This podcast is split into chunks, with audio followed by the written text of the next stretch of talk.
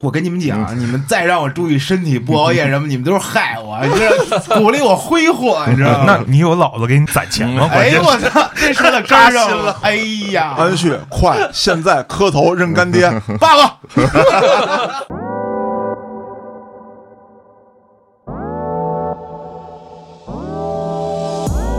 突然有一天，他给我打电话了，你来一趟吧，然后买了三十万的保单。哇啊！我说怎么回事？后来他跟我说，他说那天大年三十儿下了飞机，打开手机，第一条短信是你的，哎呦，第二条短信是我父母的。走心了。当时我就特感动，嗯，后来他还把他女儿介绍给我了，没入赘啊。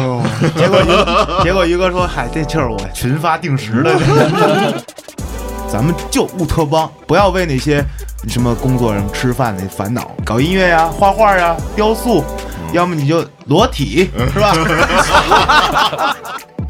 说你稍微等一会儿啊，我就跟门口抽了有四五根烟，我的妈呀！嗯，我也不敢再敲第二次门了，因为我就特别怕，就是有别人讨厌你这种感觉。是是是是是。那结果最后把警察等来了。啊！我操！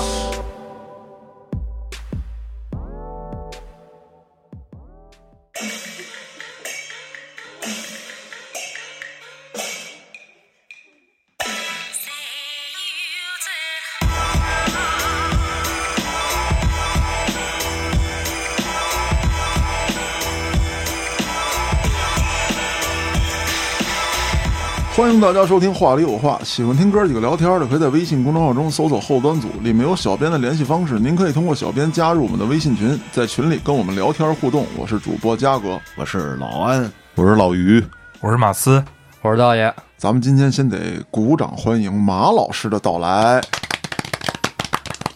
突破次元壁，不再来邪事儿了。也不是说不再来啊，是这回是什么呀？是道爷开了一法咒给召唤来的。对，打通了这个墙壁。我是神兽。明明是嘉哥开了一个法咒，把我们都给召唤过来了。我当时还跟咱听众开玩笑，我说道爷真的会召唤术啊，就是给我手机上发一微信，有一定位，这有一人较劲，他就召唤我，召唤嘉哥。言归正传啊，把大家齐聚一堂，主要聊聊什么呢？就是咱们这个成长过往当中的一段重要的时期，哎，就是二十多岁的时候。就是公开处刑呗。你也不能这么讲啊，就是大家都晒一晒自己干过的傻逼事儿，让听众们开心一下。你操，你看我们多豁得出去。我觉得是不是这样呢？咱们说把自己的经历啊都说一说，然后让老安呢避免踩到一些坑，是不是？没有用了，已经晚了。已经在坑里了，是吧？对对对，就是老安是这样啊，就是说你告诉他千万别吃，这是坨屎，老安一定要尝一尝。我操，幸好尝了尝，要不我他妈踩上了。不撞南墙不回头。哎，对，那咱们这样啊。就是在二十岁的时候呢，肯定每个人经历都比较多。像我跟道爷啊，在原来的节目里面嘛，虽然说没有专门提过，但零零散散的也讲了不少了。今天咱主要让这个，呃，咱于哥还有马老师讲一讲。呃是这样的，我二十岁呢，其实要是说这么一想呢，可以分上半部分和下半部分。哇，哎，我去，一浪接一浪的。对对对，海王八部，因为二十岁对于我来说是人生最辉煌的一个这个十年哇我天啊，对，然后。我上半部分主要是在北京的故事啊，下半部分就是离开北京去福州啊打拼的故事。哎啊，所以今天可能讲不太具体，就是下半部分可能留以后啊。啊上下集咱们对啊对对对，二十岁呢，其实对于我来说是最美好的时光，挥霍啊，挥霍青春。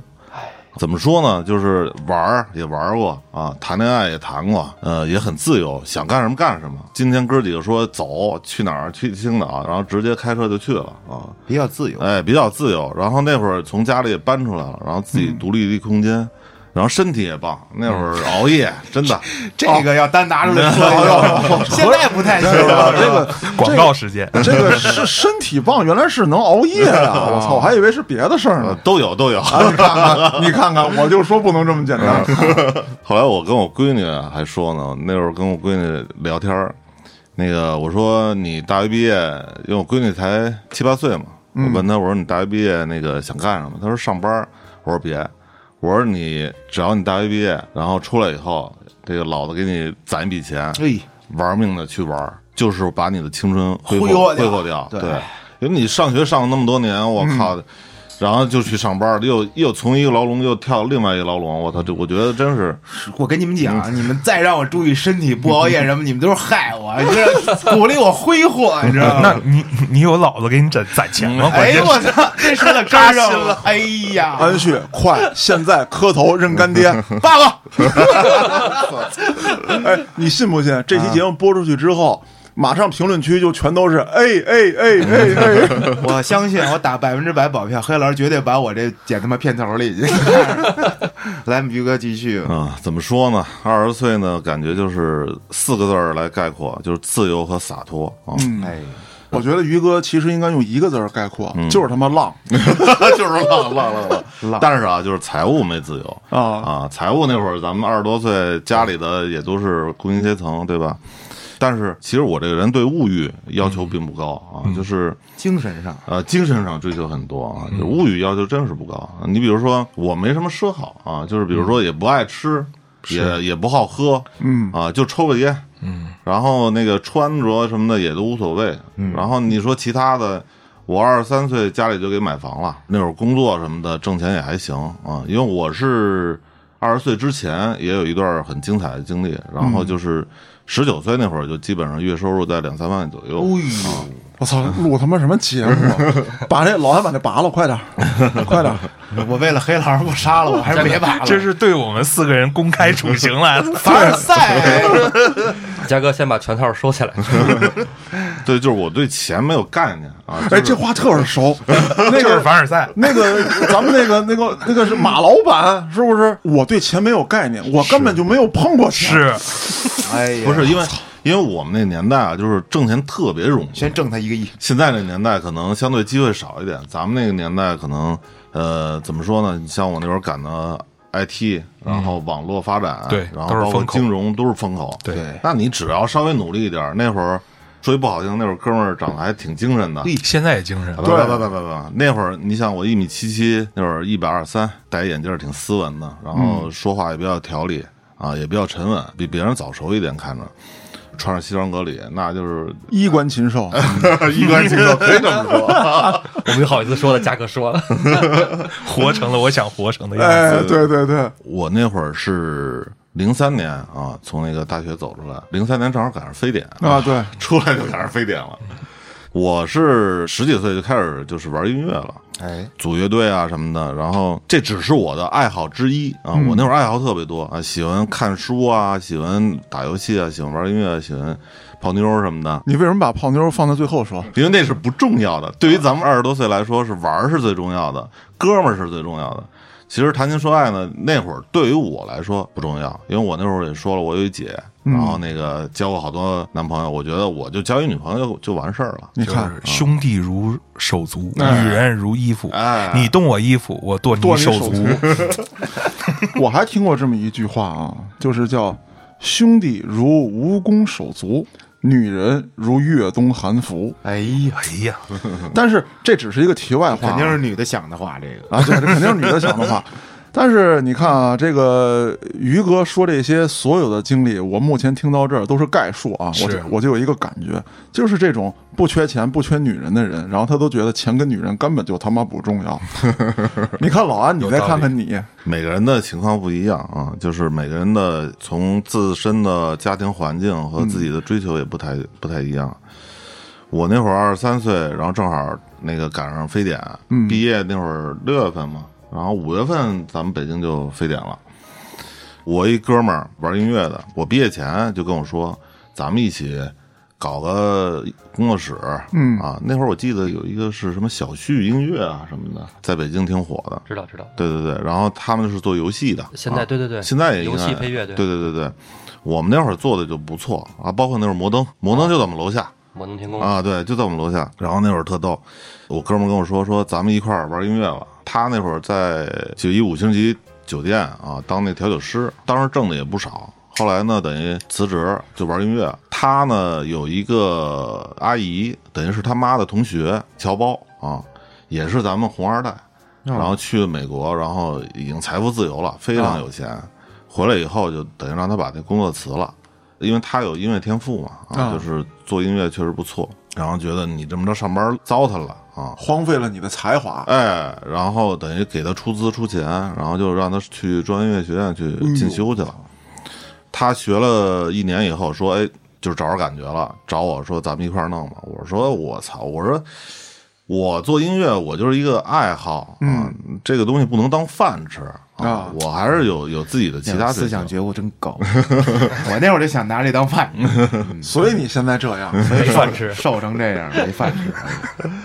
后来二十三毕业了以后，正好赶上非典一空档期，都在家待着。然后我哥们儿给我打电话说：“来吧，我在那个上海，他那阿姨给他带上海去了。嗯，说这边呢房子也挺大，一百七十多平，正好现在你也没事儿，毕了业你你也没也没工作吧？他说就一块儿来玩儿吧，一月给咱们一个人发三千块钱，哦呦，包吃包住，然后那个给咱们一辆车啊，那个那玩音乐还给钱，气死我了！我玩音乐都赔钱，把车都卖了哎，真的，我靠！我第一张专辑就是把车卖了出的，我日。哎呀，我要回家，看把我们二十岁的老安给急了。不想录了。然后我一想，没事儿，待着待着，去去看看呗。嗯，当时去上海呢，呃我记得特清楚，是在那个桃林路啊，嗯具体在哪个小区忘了，反正是一个非常高档的一小区，是在浦东啊，浦东是新区嘛，嗯啊，新开发的那边的那个一个高档小区。然后呢，这个阿姨呢也非常牛逼，带了两千多个亿的项目从美国那边啊，我他是等于带一些科技项目，然后落到这个上海啊那边有一个等于高科技园区啊，他是在忙这个事儿，等于公司给他这边配了一个一百七十多平米的一个大房子，然后配一堆机器人管家，哇塞！因为我那哥们儿一个人在那里单儿啊，跟我又投脾气，然后后来我就跟他一块儿就搭伴儿嘛，那种生活真的挺爽的，就是。就是你不用去想任何事情，它是一个封闭式的一个管理点，就是嗯我们一个礼拜出去买一次那个 采购物资哎，啊采生活用品购物资啊平常全都在家里的。嗯然后呢，我们俩作息不一样，我是下午四点起床。我现在一想，那会儿特别美，就是每天起床，你是想，我们楼上正好是有一个有一有一家嘛，他们是孩子可能弹钢琴，啊，每天我是听着钢琴曲，然后听着窗外的小鸟，还有楼楼底下那个小孩嬉嬉闹闹那种声那么着醒的，就自然醒。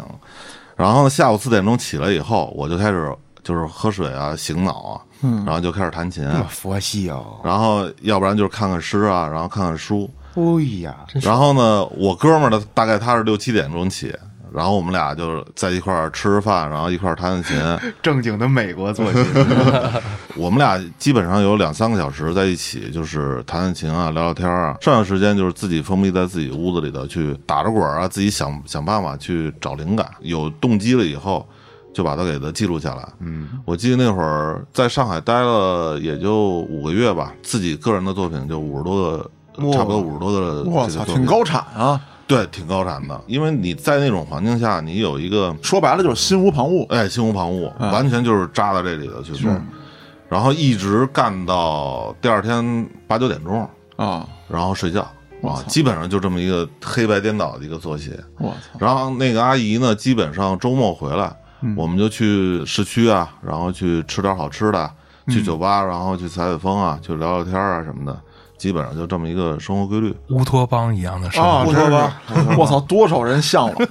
咱们现在啊，就甭说是现在了，就是说所有二十岁的人，无论你在哪个年代，二十岁，有多少人是闹铃给叫醒的？晚上说熬夜的也有，那要不就是熬夜打游戏的，要不就是熬夜准备考这考那的，对要不就熬夜干活了。对，我操，人熬夜弄音乐，这个说实在的，我现在属于二十多岁嘛，我至今我现在还有一个想法，就是你别让我有钱啊，你最好别让我有钱，我有钱我肯定弄大 house。所以说你没钱，这不是没说完呢，没说完呢，还有后半段呢，你看，然后让大家哎都住进我这大 house 里，咱们就乌托邦，不要为那些什么工作什么吃饭那烦恼全包啊，对对对就做那些搞音乐呀、画画呀、雕塑，要么你就裸体，是吧？就都行，行为艺术，想对想这些事儿不是老安，我问你一句啊，就是你这个大 house 里面请不请郭哥去？必须的呀，不是，那那你要请郭哥去的话，可能就剩一个项目了。就裸体，就裸体，我操啊！呃，再刺激一下安旭啊，嗯。那个那个，我当时那个算也算是投资人了啊，因为他的那个项目基本上待一年，然后那个就要离开了。嗯，当时规划是在深圳的现代音乐学院，嗯。学一年，然后再去那个中央音乐学院再学一年，然后带我们去世界采风。我操！啊！我这我然后，他的那个好朋友是那个好莱坞的一个比较牛逼的音乐制作人，然后到时候带我们俩去美国，路都。铺好了，对对对，就是去美国去做那个电影音乐啊，配乐，嗯对配乐，好莱坞电影配乐，我你看都是在路上，你看看人这路，啊，但是转折就来了。哎哎，肯定有姑娘，我觉对得对对是吧对对对对。一般情况下，在这个岁数的时候啊，这姑娘都是来坏事儿的。要说呢，就是说我这个第一个女朋友，我大学前交的，然后也是因为她上的大学啊，因为我是高中毕业以后就上班了，嗯，然后后来我这女朋友呢，他们家是书香门第啊，说你这个必须上大学才能那个跟我再交往啊后来我就上上学去了，嗯，上完学不是就去上海了吗？嗯，然后等于我们俩交了四年半啊，四年半，然后我等于异地了啊，第一次异地。我这女朋友特粘人，她呢那会儿也上班了，我也挺感动的。她十一啊，正好攒了些钱，然后来上海准备来看我。对，这点儿也插一下，就是因为那个我这个这个投资人啊，他以前是医生出身，对于卫生是非常讲究的，有点洁癖。他跟我说的很清楚啊，咱们三个人组在一起，在一起住，那么代表了三个家庭，因为就一个洗衣机，大家在一起洗衣服。哦我来之前就做了什么乙肝啊，包括艾滋啊，哦包括非典的这个所有全身的检查。我当时就觉得挺气愤的，他妈的哪儿那么讲究？但是人呢，可能从国外美国回来，人又是上层社会的，人家就非常讲究这哎，个。老板说了啥都行，老板给这么好的条件，我操，这不要对，你要两千个小目标呢，就是啊，我操，后来呢，就是等于我们三个人呢，就是封闭式的一个管理，包括他出去吃饭也很讲究啊，就是基本上自己包间儿，然后不许有外人。哦，我这女朋友呢来上海了，就想看我，那先检查呗。不行啊！当时我是一个混沌的一个状态，我不理解，我是一个理科男，我这人很单刀直入，咱俩有什么话直说。是啊但我哥们儿和那个我那投资人都是特绕，啊，说话特绕，委婉，哎，特别委婉。我说我女朋友来了以后，我说带家里来，或者说哪怕我出去见一面很正常，对，不让我去啊，哦就是说你要去的话，咱们合同就解约了。我操，我操，这有点过分啊。他说：“因为你是经过这么多检查，然后才过来以后，你出去 还得有七天阴性证明，有什么？哎，对对，有点类似于这种东西。哎，正好赶上非典的时候，可能大家比较敏感，啊对对对就不让我见嘛。后来我当时特别不好意思，然后我女朋友给我打电话说说说我在哪哪哪儿，就是咱俩见面吧。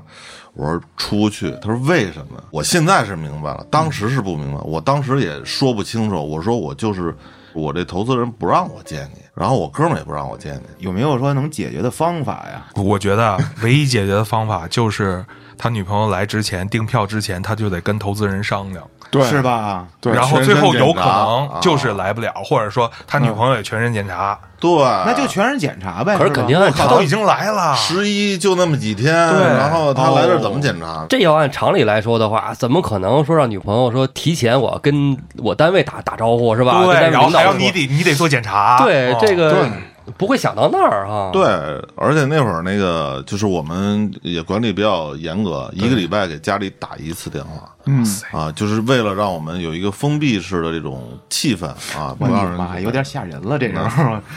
对，因为我们平常的那个就是属于那种现在这么想，就是属于那种飘的那种感觉，明白啊，就是在那种环境下，你想晚上起来。嗯然后天天的那种看读诗啊什么的，就是把自己的这种潜力逼发出来，嗯，然后白天睡觉，不要有外界的任何干扰对，啊。其实我觉得这也不行，每个人啊，可能创作灵感不一样啊。嗯如果给我全封闭起来了啊你，就死了。真的我的灵感从何而来呢？嗯我都没有生活了，那我写我这房子里的事儿呗，对吧？我只能写我自己看到的、我听到的，那我就去看书或者上网，那我也没精力，我只是所以人家两千个小目标不找不是不是，我跟你这么说，咱们这儿讨论一下啊。当时我确实是找到一种方法，嗯，突破自己方法，就跟灵修似的。啊，为什么能做五十多个作品啊？就是找到了一个方法。我现在可能就忘了很多了，就是，但是我当时也做笔记了，我怎么能够把自己的这种潜力激发出来？是有一种方法的，它确实能高产。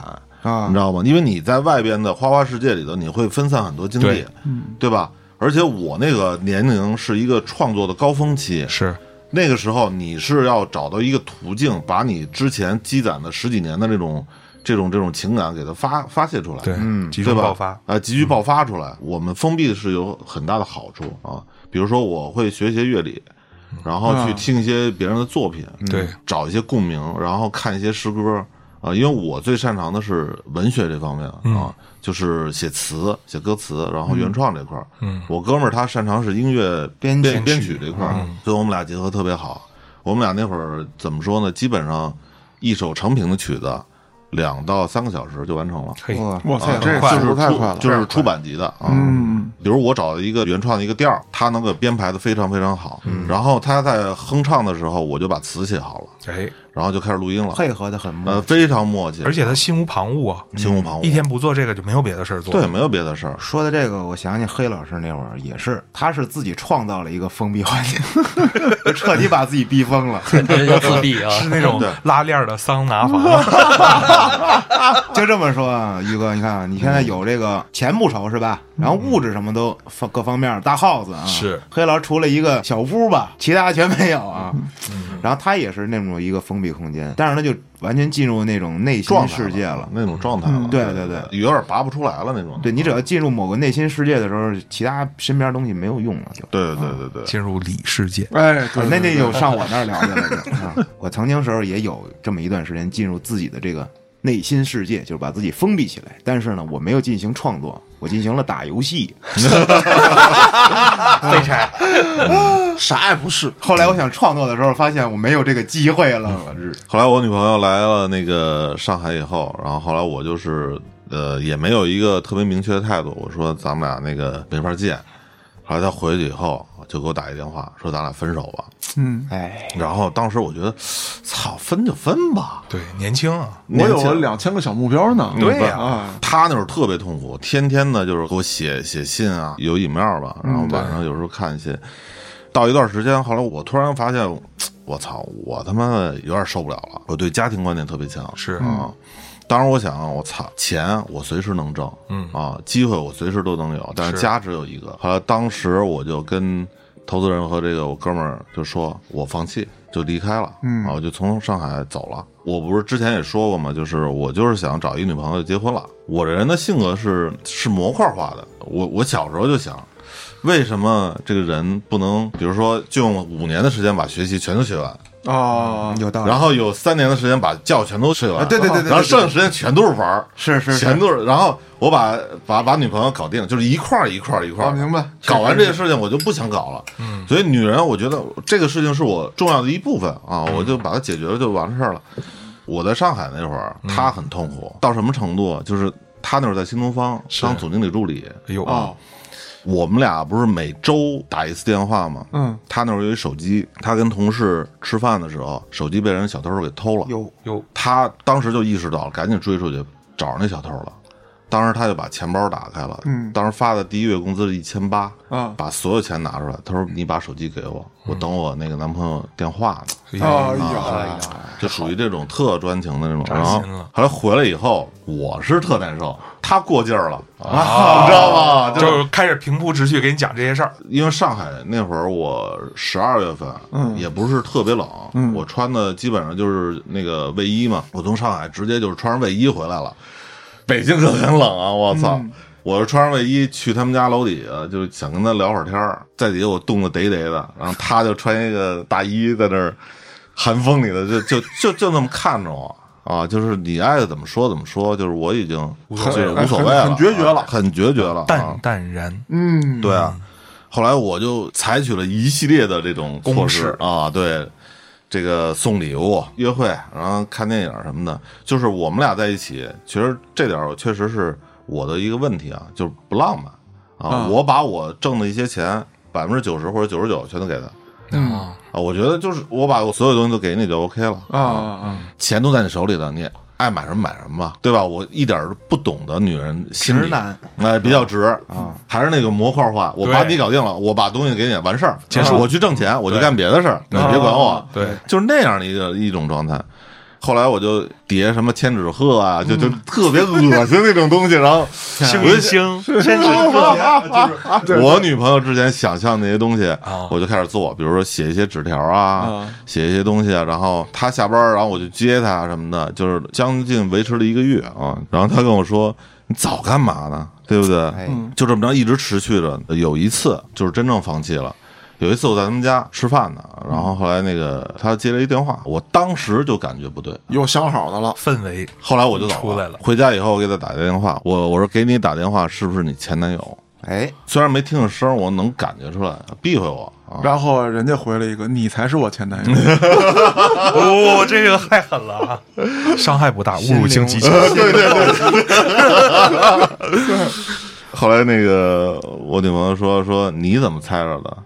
我说咱俩就到此为止了，因为我这个人就是眼里揉不着沙子、啊。包括后来我教了很多女孩，必须是单身。如果你有就是你有别的人，”嗯我是绝对不跟你啊，在一块腻过的。我现在的老婆，嗯就是一开始有好感的时候，她当时就有男朋友。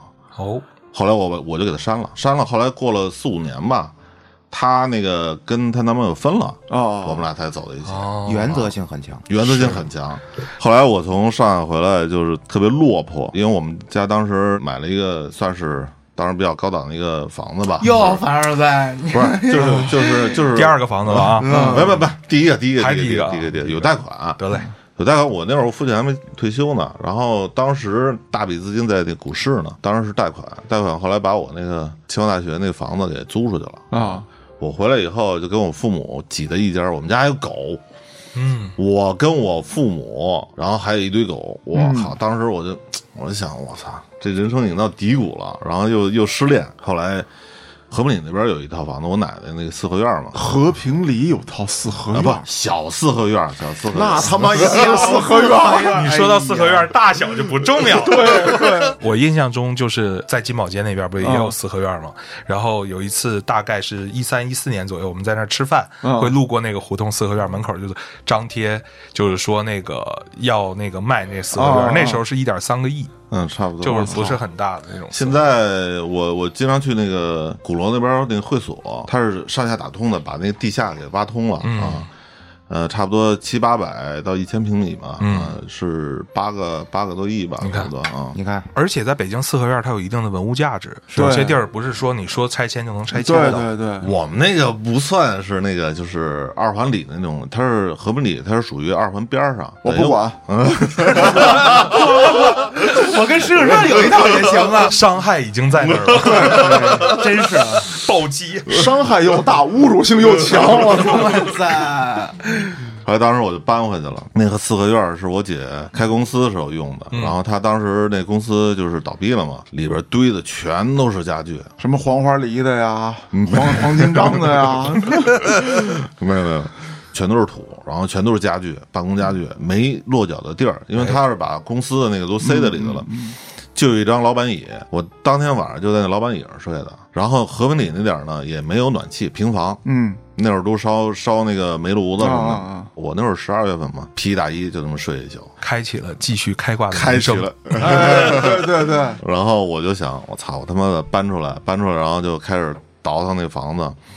一个人就是那种一米四长的那种办公桌，哎，将近有十六七个，然后我一个人就这么往外扛。哥，你甭说这个，我只要是有那么一院子，十六七张、八十六七张，我都扛出去。一百六十七张都得扛。嘉哥，我帮你一块儿扛。行，哎呦，把这些东西卖了以后，呃卖了大概两千多块钱吧，是，把这网什么都给弄上了，啊，把电脑都搬过来了，就自己在这儿住。然后后来想，当然得他妈上班啊啊！啊，上班上什么呀？我那会儿学的是计算机，嗯，我是为什么学计算机？是因为我以前在中关村干了那么两三年，哦我那会儿经常出去做工程，自己接私活儿，嗯像故宫的，还有那个什么八达岭那边的一些超市的一些活儿，那会儿还是局域网啊，布超市。当时就是觉得特别不公平，我带一个项目，比如说七八十万，是然后能挣个那个三四十万。然后，但是我得带一个技术，我不懂技术，我只是做业务。技术吧，其实就是画张图，然后给一个电脑配件儿，这二十万我就得分他，对吧？然后后来我就正好我女朋友说那个上学去嘛，我就上了一计算机。但是计算机出来以后，二十三岁，零三年那会儿，IT 已经不行了。嗯在两千年的时候，整个 IT 业就是一个分界岭。嗯，因为当时，呃，发生一件事儿，就是跟台湾那边闹矛盾。当时中关村所有的内存条基本上都是从台湾进口的。，对嗯对，当时那个所有的就是这种 DIY 传机啊，这些散户都没法活了，因为没有内存条。啊，对，一个内存条，比如平常卖个八百块钱，那时候炒的三四千一根儿对，机构啊，非常高。但是这时候，之前那些大品牌，联想，还有那些那个什么爱国者什么的，就全起来了。为什么？他们之前囤了一批，啊，所以他们不涨价。不涨价的话，那用户就全都去买品牌机了。嗯从两千年以后，就全都是品牌机时代了。嗯所以零三年以后，我出来以后，基本上中关村的那种散货市场已经没有我那会儿当年那么好做了。嗯，后来我就在和平里，我想做什么呀？当时上网、QQ 聊天什么的，也也也平常休闲一下。后来有一天加了一个小女孩儿啊，哦 那女孩儿她逗，然后长得确实挺漂亮的啊，发照片什么的。就是我聊闲嘛，我说你做什么的？她说做那个做金融的。我说金融具体做什么的？她说做保险的。我说哦，保险。她说我们这边都是帅哥靓女，嗯啊，不是一般人能进的。我一心想，我操！我说见见啊，她说行，见见。后来就约公司去了啊。当然，在那个国贸旁边那个金泰大厦是美国友邦保险公司，嗯啊，我当时去那儿了。后来那个还给我做了一些笔试。我当时我们那大头儿当时特别不愿意要我，因为他们当时有帮是国内第一家这个独资的外资保险公司，嗯也是很多这个中国保险的前身，就是他带来的这种精算啊、精算师啊什么这些东西啊，所以他们还算比较牛逼。当时那个要求条件是二十六岁，然后必须是大学毕业。我当时大专。啊。啊，当时是二十三岁嘛，啊，肯定不够条件，就是当时不想要我。后来最后那个苦口婆心的，就那女孩帮我说成了啊，就让我参加培训嘛，嗯。培训两个月。因为聊的过程中，我觉得这个这个事儿可做啊，嗯。因为我当时感情失意了嘛，他当时传输一个理念，就是你在帮别人的同时，自己就能挣着钱啊，因为你给别人推销保险是啊，保障别人家庭的同时，你自己就挣钱了。嗯我觉得这事儿挺牛逼的，而且是大爱啊，对吧？啊被发展成下线了。被洗脑了，不，但当时我那种感觉，就是感情失意的时候，我操，我想做点事儿啊。我知道，就是跷跷板嘛，一头低，一头得高起来。是的，嗯，我觉得吧，于哥，你没继续说想找啥工作，干音乐吧。你只要没干这个，你以后就牛逼。你只要继续干音乐，相信我，咱们哎，因为 AIA 他们的理念的的确确就像那个于哥所聊到的，而且其实做保险，大家其实不需要有什么偏见，因为真正做好了，既能帮到别人，也能赚到钱。后来呢，我就去了，去了以后，当时确实是培训挺艰苦的，嗯，从早上九点多，然后一直培训到下午四点多，跟上大学没什么区别没区别了啊，而且比那还紧张。我们当时两个月以后就要进行那个保险法的考核，资格考，嗯。保险法它那本书那么厚，就是大学四年的那种功课，我们要在两个月之内全都那个条条款款，你想就是属于法律啊啊，对对对，各种法规，然后怎么什么叫责任，什么叫什么这些东西都要去学习。上午是学这个保险法，下午去学这个，比如说销售技巧啊、这些东西。我们那一期好像三百多人吧，反正我是过了，我九十七分啊。后来我记得特清楚，我们当时毕业了以后，拿着我们那个保险资格认证啊，然后那个当天是三月八号，妇女节，妇女节啊，后来就说你们还有两个月的考核期啊，就是要出单啊当时我们全撒出去了，拿完证就出去跑了嘛。嗯我这人有一个那个怎么说呢，性格吧，就是不愿意求人，啊对，从来不做熟人。嗯啊，而且我也知道以前保险也涉船啊，或者那种的那种感觉，之前那种概念我不喜欢啊。虽然我是一个北京人，也有朋友，也有哥们儿，也有好多亲戚，嗯从来不去找他们。嗯三月八号那天记得特清楚，去那个蓝岛，我就观察，我就想找那个下手对象，啊，下手对象，我就看了半天，左看右看，左看右看，徘徊了一个多小时。后来找着一个两个个儿挺高的，一米都是一米八几，一男女，然后中年，一看就身份不一样，感觉是不错。然后他们去楼上去那个吃快餐去了，然后他们快吃完了，因为我要去观察人家，你人家吃饭的时候你过去跟啊，人对，很讨厌，对，人家吃完了，正那儿发呆呢。那男的吃完了，女的还差一点。这个时候我过去的，饭嘴儿的时候，哎，好下手。对对对，这血都没走脑子，走胃了。嗯，过去以后我就跟跟跟他聊，然后怎么怎么着，然后我说那个就是有这个需求嘛，是啊，然后当时他说，哎，你给我留一名片吧，啊，然后当天下午两点多给我打电话，你过来吧。当天就买了一个就是三万多的一保单，嘿，啊，后来又追加了四五万块钱、啊。我是第一天就出单了，是啊，我当时就挣了九千多块钱啊，我是百分之三十五的那个提成。而且他卖的这个险种应该都是高端的。对对对对对对对对对，你想那会儿白领的话挣个四五千块钱，也就这样吧。也就是五六千块钱到头了。啊对对对，但是对你来说，我觉得你应该没有骄傲，吃过见过是吧？不是对于于哥来讲，这就是一个模块里的目标。他只要完成这个模块的目标，前面逻辑都是为这个目标哎，服务的。对对对，而且是很很小的一个小模块。对，当时就是整个那个我们的营销部就炸了嘛，然后那新闻咔一下出那么一大单，嗯，后来就连续的啊，就是那前半年还是比较努力的啊。当时我们打电话叫大数法则，嗯啊，打一百个电话，基本上有百分之二的人会约你见面儿啊。然后比较努力吧啊，你像比如那会儿有一张保单，我是二十九块钱的那个儿童意外险啊，是一个健康。杂志的一个老总，我去他们公司，然后也是摩拜去的。我们当时在国贸嘛，然后他在他在西边，就那个邯郸桥那边啊。嗯，就这么着来回又跑了将近十四五趟，就成交这么一个订单。嗯，后来最后那老板感动了，跟他们公司所有业务员说说，你看人家因为二十九块钱那么一个订单跑了十三四趟，后来就他们那个团体险五十多个员工，一下二三十万就进来了，哦，加上她老公的和她的四十多万。我操这就像我大学实习在杂志社卖广告，嗯然后我们那销售总监就会告诉我们说，客户拒绝你一百次、一百零一次，那你也要努力一百零二次，因为你永远不知道他什么时候就会被你打动。对，嗯嗯，他会杀了你。那会儿还好，那会儿电话销售还还很少还少。而且是这么一个感觉，就是当时的这个销售啊，跟现在这种啊，就是咱都说电话的啊，是是完全俩概念。对，你作为接听者来说，你感觉是不一样体，验不一样。对，绝对是不一样的。那时候有个手机能接着电陌生电话，也是很开心的事情。我记得那会儿我坐班卖房子的时候啊，就不是门脸儿嘛，嗯，每天啊，保证每礼拜四和每礼拜二，就每周的每礼拜四、每礼拜二，永远有一大姐安利的，嗯我见着她一万遍了。啊，一开始进来，您好，您需要安利的产品吗？我说不用不用啊，我们都是穷逼，不配啊。好的好的啊，走了。嗯礼拜四又来了，重复的话啊，嗯连续一个月我就认识他了。对，他一进来我就正乐，然后哎来了啊，我是穷逼，然后不我就不说话了，他就继续还是那套。是然后有一天我太无聊了，聊天喝口水呗，对吧？店里就我一人，我说您这都是什么呀？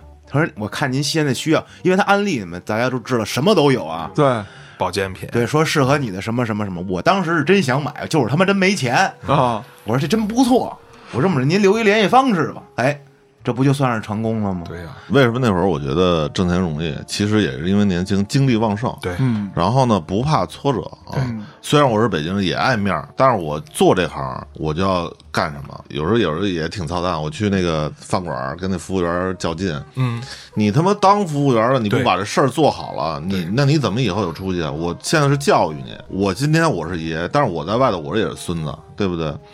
那会儿我记得特清楚，那个在大兴，大兴那边我坐车得坐个两个小时，从北京站那边坐车。当时也是一个资源，去大兴一个幼儿园，他们是钢琴幼儿园，我是在 QQ 上认识那个老师啊啊，那个老师呢三姐妹都挺喜欢我的，就是因为弹音乐嘛什么的。然后后来他介绍，就是把我介绍给他们那个老板，老板呢说他们要做做个网站，我他妈不懂网站，虽然我是计算机毕业的，哦但是我说行，没问题，我给你做。我当时就学，就是找书学，我真给他做了一个网站。我操，我做了一个网站，人特别感谢我，一分钱不要。后来后边那个什么家长的幼儿园的那个小孩儿那团体险都给我了，嗯还有那个包括那会儿有一个印象特别深刻的一个客户，就当天打了一百多个电话，全都是挨骂啊这那的，然后就有一个客户说以后你不要给我打电话了，我有需求我会跟你联系，嗯就是比较礼貌的回绝我了。啊是但是我呢，就是一直追了两年，就是一到节日的时候我就发短信啊，就祝福问候一下，啊后来突然有一天，他给我打电话了，他说：“那个你来一趟吧。”然后买了三十万的保单。对啊，我说怎么回事？后来他跟我说，他说那天大年三十儿下了飞机，打开手机，第一条短信是你的，哎呦。第二条短信是我父母的。走心了，当时我就特感动，嗯，后来他还把他女儿介绍给我了。哇塞，啊，人家当时那会儿就在纳帕西谷，在那边人买了大 house，有钱人，没入赘啊，结果于 结果于哥说：“嗨，这就是我群发定时的。但你们听出来了吗？就是于哥这个人生中的重要转折点都跟这个阿姨有关系。哎呀 先是两千个小目标的阿姨，对对对对。然后是大年三十住在纳帕溪谷的阿姨。下一个就是比弗利的阿姨了。所以咱们如果还认为自己是年轻人，尤其老安是吧？哎对对对要格外留意自己生命轨迹中的那些阿姨们。阿姨，回头下面加我微信啊，我把微信号留在这期节目下面。我觉得我还有机会啊，但你得跟阿姨说，阿姨，我不想奋斗了。哎，不想努力了啊，还叫阿姨，这还叫阿姨 小妹妹。我觉得是这样的，就因为我母亲从小就教导我，不要找阿姨，没有。不是不是，就是我我觉得我走到现在，为什么有些事儿能成，甚至很多朋友，其实我北京的朋友少啊，都是外地的，因为打工基本那会儿好多外地的，那会儿北京孩子还还浪呢啊。对。啊，我比外地人还能吃苦，那就是因为我母亲跟我说，别人能做的事儿你也能做啊，别人不比你多一脑袋是啊，对你只要认真的去做，一定能做出来。对所以任何事情对于我来说都不是难事儿。其实谁也不比谁聪明，你只要就是说多多用点心思，哎多用点哎是啊人家用八个小时，你用二十个小时，对不对？你肯定就比他要强嘛。日积月累，那你就行了。嗯所以那会儿跟我一期三百多个人嘛，就是那个从业人员，最后留下的就十几个。嗯，这时候差不多应该是多少岁？二十几岁啊？呃，二十四五岁吧，哇二十四岁左右吧。他没隔一两年，没隔一两年。第一年比较狠，基本上一单挣个七八万，很正常。因为我们保险是递减式的，比如你买一个保险，然后我第一年是吃百分之三十到三十五，对，低一点的百分之二十五，嗯，第二年呢就到百分之二十，第三年百分之十五，百分之十，百分之一共能吃五年。所以第一年我比较努力了，后边就比较放松了啊。对，所以就是这这块完成了这模块，对这块儿完成了，就是后来我就基本上就是放荡不羁了，每个月去一趟，去一趟呢交个几个小单啊，因为之前那钱也够吃了啊。是我对钱没概念，之前不是也说了吗？然后，哎呀，然后他虽然对钱没概念，但是就是如果按照于哥这个干法的话，就是一年几百万是没有问题。没有问题，对，非常轻松。我觉得于哥这个特别擅长就是心灵暴击，你知道吗？伤害不大，侮辱性。但的确就是，我觉得于哥他这个模块化的这种逻辑，嗯。他其实是可以在短时间内聚集他所有的心力，对，对效率非常高。确实是这样的。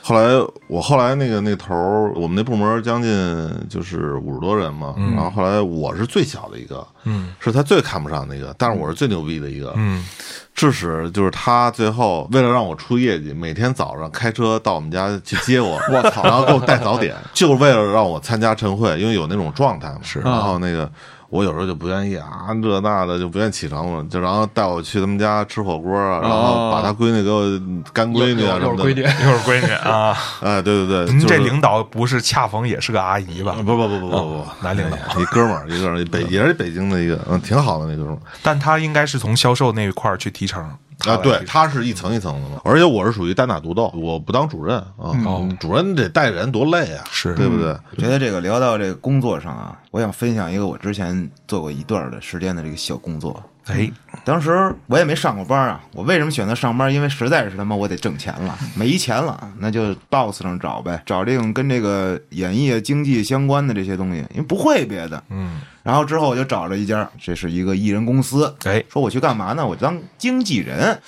我说当经纪人是什么意思呀？哎，到那儿开始培训我，面试我，我就把我之前干的事啊，不是之前干的事儿，干的经历说了，说不错，招过来啊。后来我才明白，负责什么呀？你拉这些艺人签约啊，一定要拉带资艺人。嗯说白了就是忽悠人家花带资钱进组，啊，啊。最后我发现。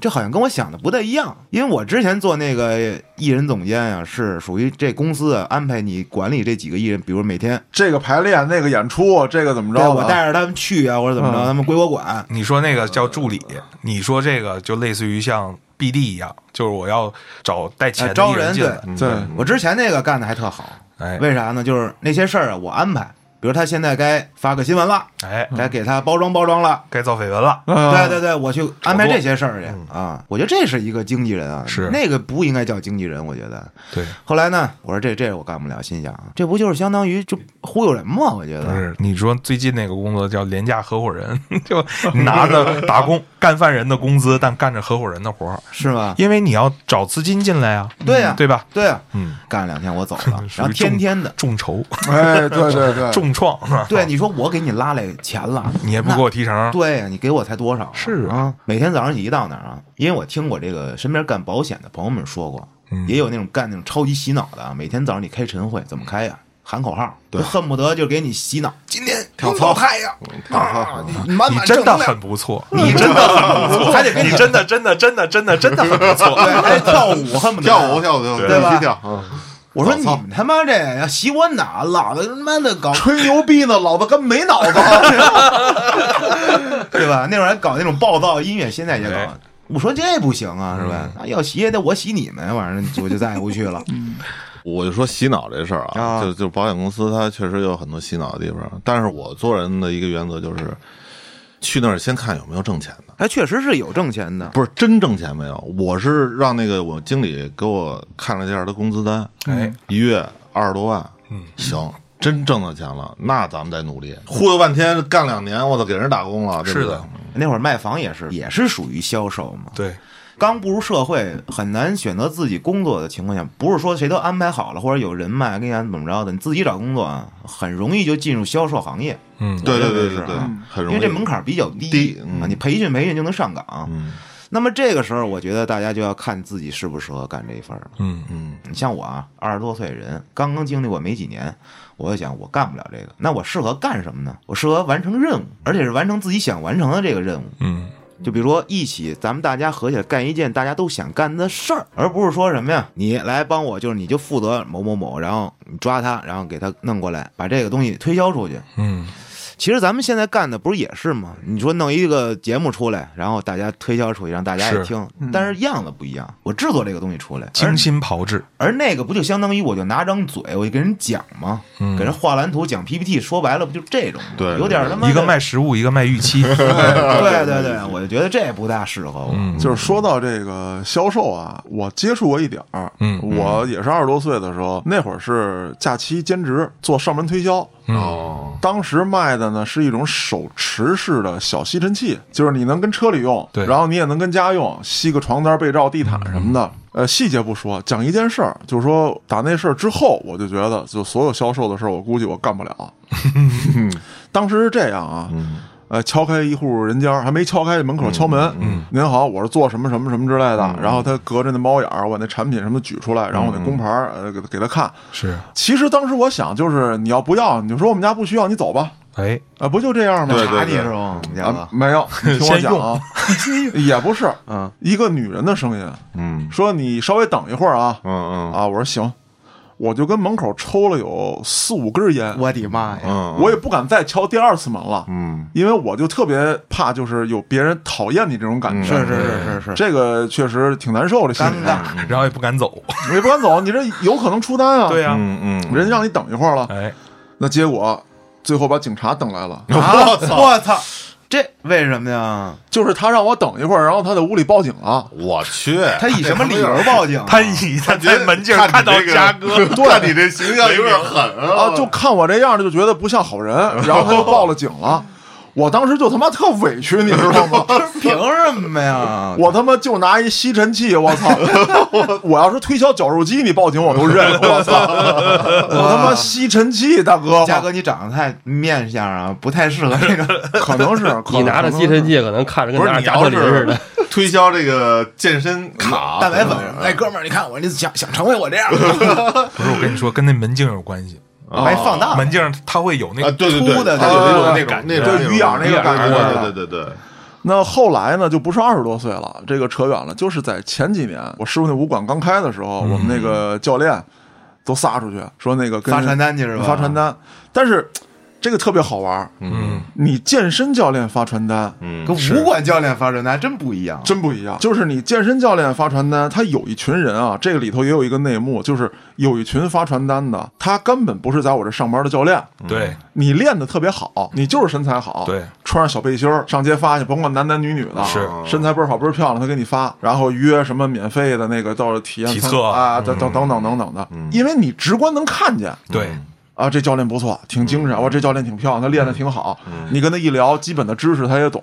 武馆看不出来，对这功夫有多高啊？对你，你武馆看不出来，你知道吗？对对对对而且你还有一个，胡钉儿，哎，爬电杆上发，就是这个练搏击这些人啊，跟练武术的还有一个区别。是嗯嗯，练武术特精神，就是无无论人长得什么样，气质特别讲好。究精气神，精气神哎，神精气神拔的特挺。对对，什么练自由搏击的，练散打的，你往那一戳，你就这个眼神儿特狠。然后尤其是练拳击的，缩着脖子耸着肩，他老这习惯往站。背景很复杂。对对对。然后你搁那发传单，尤其是那个练散打，我知道他那个架门啊，他永远他爱含着个胸。对哦对，哦因为你要是挺直了，你跟练武术似的，你拔拔着背挺着脖子，你挨揍啊。对他就老缩骨着，然后跟大街上发传单，然后走到哎走对就就跟马老师现在做动作左晃右晃，躲不是一张单子，对张单子，对对对对，你就想这么一群人聚在一起，就是就很难，就这传单发出去。让我想起了羞羞的铁拳了。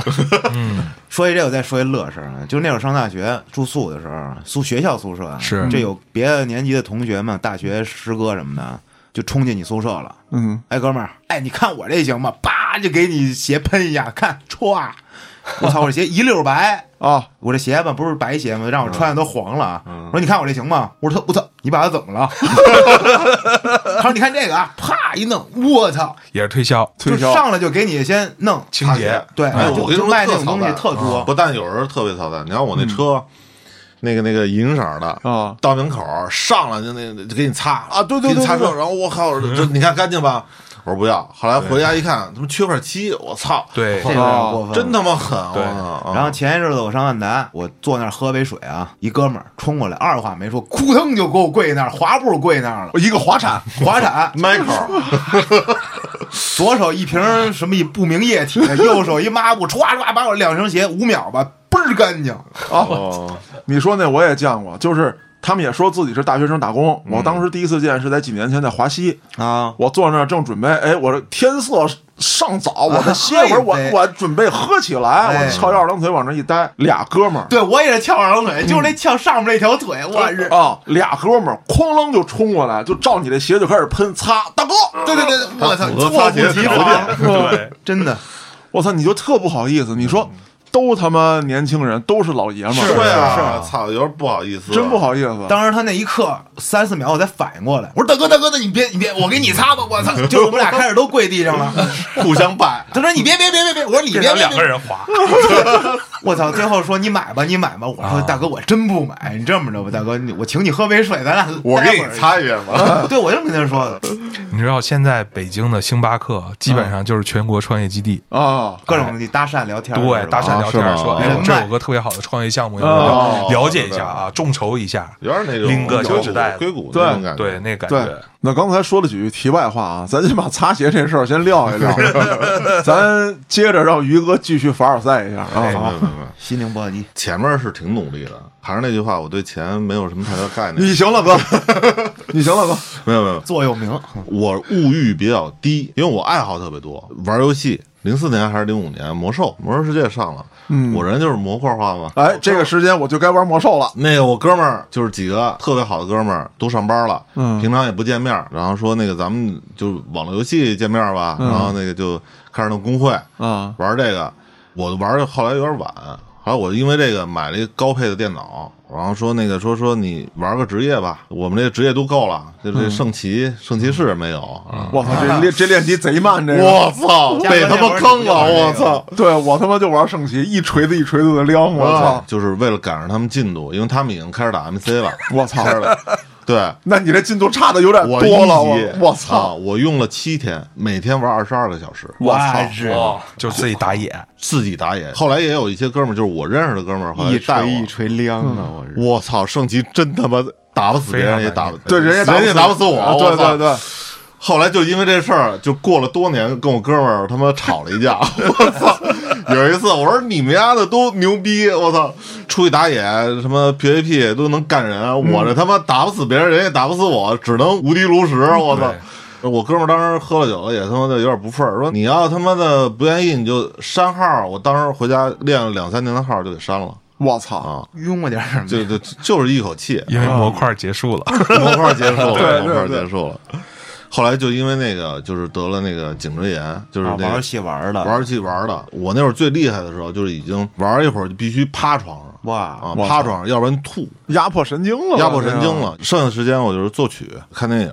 呃，我那会儿特别逗啊，那会儿是春天，春天就是我的这个灵感高发期，呃不是 到了那什么是的季节萌动的时候啊，万物复苏，对。交配的季节。交配的季节，对对对对对。雨季到了，对，又到了于哥，啊就是我啊。春天开始出手，哎，然后呢，夏秋天收收获啊？夏天收啊，获，夏哦，这还挺快，还。夏天收获，啊，秋天呢开始分手，哎呦，冬天呢开始创作。啊。我基本就是就是那几年就这么一个一个轮回。这个模块啊，真的是，哎呀，春耕夏收啊。秋分，哎，对，冬冬藏。哎呦，我操，一直这么着过了好几年，嗯，到了我二十六岁，当时我就做了一个特别大的一个抉择。当时我保险也做了将近四年了嗯啊，收入也不错啊，反正是饿不死啊。但是呢，这么着下去，我又是这么爱玩儿游戏，咱先不说啊，就是音乐这块儿是我一直割舍不下的，因为从上海回来以后，持持续续的也是一直在做自己的作品。嗯然后后来我就想，我到底是要做音乐嗯，还是做保险？我要做保险的话，就把吉他砸了，这么决绝，我非黑即白，就是对不要留后路，不要留后路，破啊釜沉舟，我要不做保险了，我就把人们那些所有人全删了。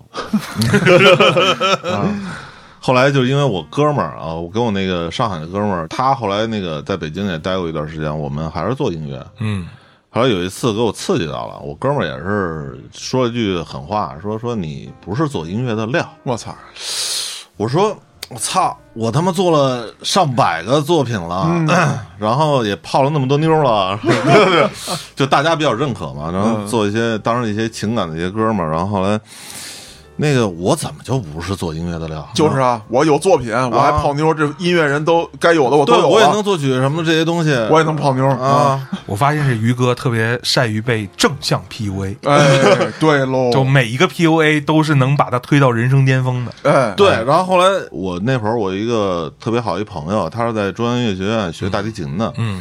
每一次他们内部的这个演出，他们一般就是，比如国外的演出团先来中央音乐学院先去演出，嗯。然后再去各大剧院，然后每次内部演出我就我就来听，然后听完了有一次那个他们那个作曲系的那个大四那个教授，我就过去了，然后给他听了一个我的作品。他说你是快毕业了吧？是大三还是大四的？我说我不是音乐学院的。他说你做这曲式挺牛逼的，嗯，人家作曲系的人教授对都都已经承认我背书了啊。对啊，然后后来我操，我必须做音乐。你丫说我不行，我必须做，嗯就叫这口气儿啊。后来我就把保险公司辞职了。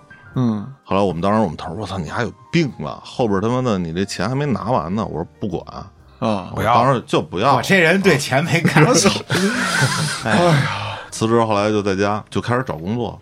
嗯找工作呢，当时也是朋友推荐，去了一个影视后期的一个公司。嗯然后我是弹吉他的那个五线谱什么都不不认啊，就是有灵感，有有这种按人说就是天分嘛啊。嗯去那影视后期做那个，正好那个音编走了，嗯然后你要能做就做，但是那个设备谁不懂，苹果的，当然我没接触过苹果，那苹果电脑我操，而且还是老式的那种大脑的哦，我知道，知道那种，，我有点！半圆形那个那个感觉是那个玩意儿。我去买书 Macintosh，买书花了三天把苹果学会了，但是旁边一个特大的雅马哈的一个二十多万的一个调音台，真玩不动，纯英文的一本书，我英文巨次，然后去输到那个百度百亿 啊就去学这个东西，我操！我说这学哪年也他妈学不会啊！后来人就给我七天，然后七天以后，人说你要是不行，就就回家就再再再练练啊。就被激到了。啊。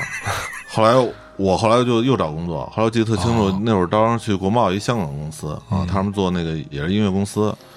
我那会儿二十六了嘛，然后后来我说那个我说免费也行，就是哎我我我白打工也行啊人说不要啊，因为你这岁数有点大了，我们这儿老熬夜，我说熬夜没问题，反正人就不要啊。嗯，后来我那会儿就操，就学呗，我就去那个北图买了将近一千多块钱的书啊，就是那个所有的这种音乐的这种软件的书。那会儿正好是酷贝斯，然后那个软 Logic 哎，Logic Pro Tools 哎，就是那个年代，买了好多书，然后就开始回家弄。因为我以前跟我那个哥们儿搭伙儿，我是做原创，比如说我由于灵感，拿吉他做出来以后，这个歌曲基本的一个东西，但是编曲、鼓啊、贝斯什么的我不会，嗯啊，是他来完成，然后我是作词，原创和词。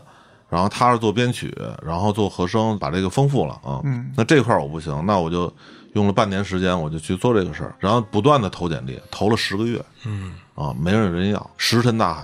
当然那会儿零六年可能音乐这个市场相对来说招聘还不是很多啊。后来我说北京的不要，我往外地投一投，嗯投了三个地儿，上海、杭州和福州，也都是比较大的公司。嗯说的刚才那苹果电脑，突然想一乐事儿。我跟东川，我们上大学那会儿有这个编曲课，上大二的时候就变成学 Logic 了，没用过苹果电脑，我俩不好意思说。然后我俩还后来才迟到，人那儿都开好机了，上着课还是一外国老师，然后配一翻译，高我操！我说这这他妈电脑怎么开机呀、啊我俩就他妈研究啊，就开始摸那屏，我操，在他妈哪儿呢？就开始抠抠抠了他妈半个小时，人告诉我，在他妈底下那摁主机呀、瞎抠什么呢你？就自打那课之后，我再也不上了，就觉得太丢人了。然后我这至今我也，嗯，就是不太会用苹果电脑，不也是最近才会用的。我我这么跟你说啊，你要想学一个东西，现在有一个窍门啊，听众朋友也可以借鉴一下啊。划重点了，敲黑板。嗯嗯你要想学东西，你不会没关系啊。首先，你先买些书啊，先有一基础的东西，但是肯定会有这种讨论群啊，加上那 QQ 群。当然我特别活跃啊，就谁的问题我都解答，我不会我去百度我去搜，这样你在给人解答问题的时候，你就学会了就学会了。哎，这是个好好主意。嗯，后来我在上学期间学音乐啊，基本上就没学着音乐，就是去交朋友了，嗯。喝酒去了，这都是出来之后自己学的。嗯，我发现自学啊，真是一件就是比别人教你啊、上课什么的要更深刻，因为你有动力。对对对。那是自学对对，那是你发自内心的要去钻研想学的了。啊。就说这块儿我就是不知道怎么弄啊，到底。对对对那你就去问去查去呗，是吧？你买书看去呗。而且你知道，就是我最近学那个贴唱和那混音那些啊乱七八糟的，还在上网课。然后我发现，其实很多国外的软件，它的帮助那里边，嗯。它有一套非常系统和完整对对对，的一套课程。其实已经是算说明书了。对对，因为老外的思路就觉得说，我应该给那些嗯。任何门槛都没有的人，嗯。就是那他想学，他应该能拿到相应的素材。嗯，对。我认为，反正现在我觉得年轻人，我也是年轻人，我跟比我更小的年轻人们，咱们交流交流。我说两句啊，嗯，别说你说这我不会呀、这我们学不会。我说那你就是不想学，对你想学没有你学不会，真的是你花时间，你花功夫，你他妈绝对能学会。我我插一句啊，对吧？这个确实是我跟所有人都说，嗯，没有学不会的，只有你想不想学。就好多跟我学吉他的，哎呦，我学不会，我哎对对对这不行，我那不行。我说你没练啊，对你没练你就会了，那我就跳楼去呗，是吧？嗯，真是这么回事。什么都得花时间啊。对对对对，于哥可能在进入感情之前，我觉得他前面经历特别鼓舞我，我就觉得他这个所谓的模块，大家其实听着不用很悬，因为模块一个最重要一点就是他首先有个目标嘛，嗯然后我们看，不论是他做保险、做音乐，他一定是要找到一个最高级的一个标准，对，至少是能他能企及到的，然后他去做一个对比，然后就开始行动。而且。马老师，你发现这个于哥的特点没有？就是当他要完成一个任务的时候，他一定专心一意，是的任何影响我完成这件任务的，我一定靠边站，对对对我一定牺牲掉，无论这个代价多大。是这样的。此阶段就要完成这一个模块，对任何影响我的，我不管他说给我带来多大经济损失，或者有多大的精神压力，有多大的这个这个身体上的伤痛，是不管对完成这个目标。我那会儿你看啊，就是我第一次玩电脑，那会儿是 Win，那会儿还是那个3.1 不是 DOS，DOS DOS 啊，最早是 DOS。我父亲也不会，给我买一电脑回来以后，我当时就想玩游戏，不懂那个些命令。当时我记得特别清楚，下午回来以后发现一电脑，我在我爸实验室玩过那个游戏，觉得好玩，然后我也不会操作，然后直接去中关村买了一个傻瓜 DOS。啊我爸回来下班了以后，我已经玩游戏了。啊，做事还是得专一。对，那哥儿几个聊着，我先回去研究《水浒传》去了。哎呦，嗯，反正也有利弊吧，因为我这个属于太执着了，然后有时候也会丢失很多东西那。后来音乐这块儿怎么样了？后来是这样，那个我不是投了几个简历吗？上海那边确实是不能要啊，杭州那边没回复啊，然后福州这边给我回复了。哎，啊，福建这边，然后有一个音乐公司的老板说你什么时候来？我想我是北京的，不可能去外地啊，我这儿有房子有没车吧，反正我这边什么都不差，不站着房躺着地啊，从来没考虑过去外地。后来咱们网络办公，因为我当时是那个不是自己住嘛，嗯，辞职这些事儿，我爸我妈也知道，然后给我妈打一电话，然后我说那个，我说我说妈，有人要我了，嗯。她说哎好啊，我说但是是福州，嗯。我们家呢就有点是属于那种，就是属于骂的那种，不会说鼓励你啊啊啊！那会儿就是因为福建诈骗比较多嘛，他说福州那么多那个，说说那个你不能去，他说你要去，咱就断绝那个母女母哦子关系。这么严重，这么严重，但是我这人就怕鸡，当时玩音乐也是这个事。我说我他妈就得去，这要是父母改个口吻，含含糊糊的说啊对对对哎你就小心点传销和诈骗就行，你去吧，他 又不一定能去了。哎，对对对，我当时就是就是这种叛逆心理嘛。我当时你不让我去，我就必须去。嗯，于哥刚才说了一个词“叛逆”，这也是二十岁的一个标志。是对对对对，确实是那会儿就是跟家里的、跟跟社会的都是我从来没叛逆过。于哥是老蛋吧？人家于哥叛逆到好地方了，你进跟派出所了，你到派出所叛逆去了，你就我我这可能二十岁一上来点儿不是特正，没没没没一跟头栽他妈那个皮袄里，嗯，就一上来他妈这开盘缺胳膊少腿的，就你就出门了，这 这装备穿不齐，我操！没拿新手包是吧？对，后来那个就当时就跟我们家就就翻了啊，嗯就是我必须去。我们家说去可以不给钱，什么都没有。自己瞅我说我借钱，我他妈也去。嗯，我记得特清楚，因为我跟我们家欠缺沟通啊，就这么多年自己读惯了。然后我临走前一天晚上，我我爸说，从来没看你做过音乐，也没看你，啊就是看你弹弹吉他。那什么叫什么做音乐？你给我听听。我就把我作品拿过来，然后我爸听完了就哭了，你知道吗？就是去吧，儿子去吧，啊，你必须走这条路，给他触动特别大啊，因为我爸也是特别爱文艺这块儿，嗯，可能老爷子觉得错过你人生太多的这个风景，对，因为他不太关注，他只是说去看一些结果，但是我的一些人生经历，我跟他欠缺沟通，他不知道我在做什么，你知道吗？就是这可能二十多岁，大家都不愿意跟父母去沟通自己的心里的这些事儿，嗯。嗯。藏着，对他这个缺乏沟通的因素啊，是可能在成长经历过程当中啊，得到了太多的不认可，那后来就懒得沟通。还有一点就是，有一些时候，虽然说他是父母，但是谁都是第一次为人父母。啊，对对对对对对吧这他也没经验，对呀、太就是没有经验。然后我觉得于哥这经历之后，让我想起以前看那个国外有个电影叫《Billy Elliot》，啊，就是跳男版天鹅湖那个演员的一个真实故事。他爸爸就一直阻止他学芭蕾舞，嗯然后最后那一刻，就是他爸决定就把他整个这个梦就打碎的时候，那一刻，那小男孩特别勇敢，在他爸面前跳一段。然后他爸就哭了，嗯，我就联想到说，其实为人父母，他那一刻就都是希望孩子好，对吧？对对对对，但那一刻，真的孩子没有得到自己的支持和鼓励，但最后成就成这样，他那一刻其实会有一点点愧疚，但还有一种骄傲在里边，所以他很复杂对对对这个情绪。我记得特别清楚，那会儿还没有动车呢啊，就是还是绿皮火车，三十三十六还是四十八，忘了，具体忘了，因为太早了。呃我爸没敢送我，怕离别的那个感觉二十多年没没离开过嘛，然后我突然就就离开了，嗯，然后呢，我妈送我的，我妈特别坚强啊，就是特别特别冷，她情感方面特别冷。然后后来我把行李都搁那个架子上，然后坐那个火车边上那不是有椅子嘛，坐那儿看外头。然后后来那个我妈走的时候，我就看那背影。绷不住了，绷不住了。就是我妈特别坚强，就是我妈没有哭，但是我看她背影是从脸，然后划过头发，其实她在抹眼泪。啊，她从后边看，可能就是抹在糊了头发在糊了一个头发，但我能看到她是在在抹眼泪。嗯当时我就冲就是闯窗，我还是捂着点，别让啊那个旅客看见，我就啊真的就那个潸然泪下，你知道吗？刚才于哥讲这段的时候啊，让我联想起一件事儿来，就是咱们后端组拍的第一部微电影，也是这个胎死腹中的那部就是咱们二十多岁的时候哎那个，《恶行》。嗯，那么当时在拍《恶行》的间歇的时候，黑老师分享了叶芝的这么一首诗，特别符合于哥给我的这个感觉，他的故事给我的这个感觉。我给大家念一下啊。我亲爱的人，怕是不能理解我做了些什么，或将要做些什么，在这盲目苦涩的土地上。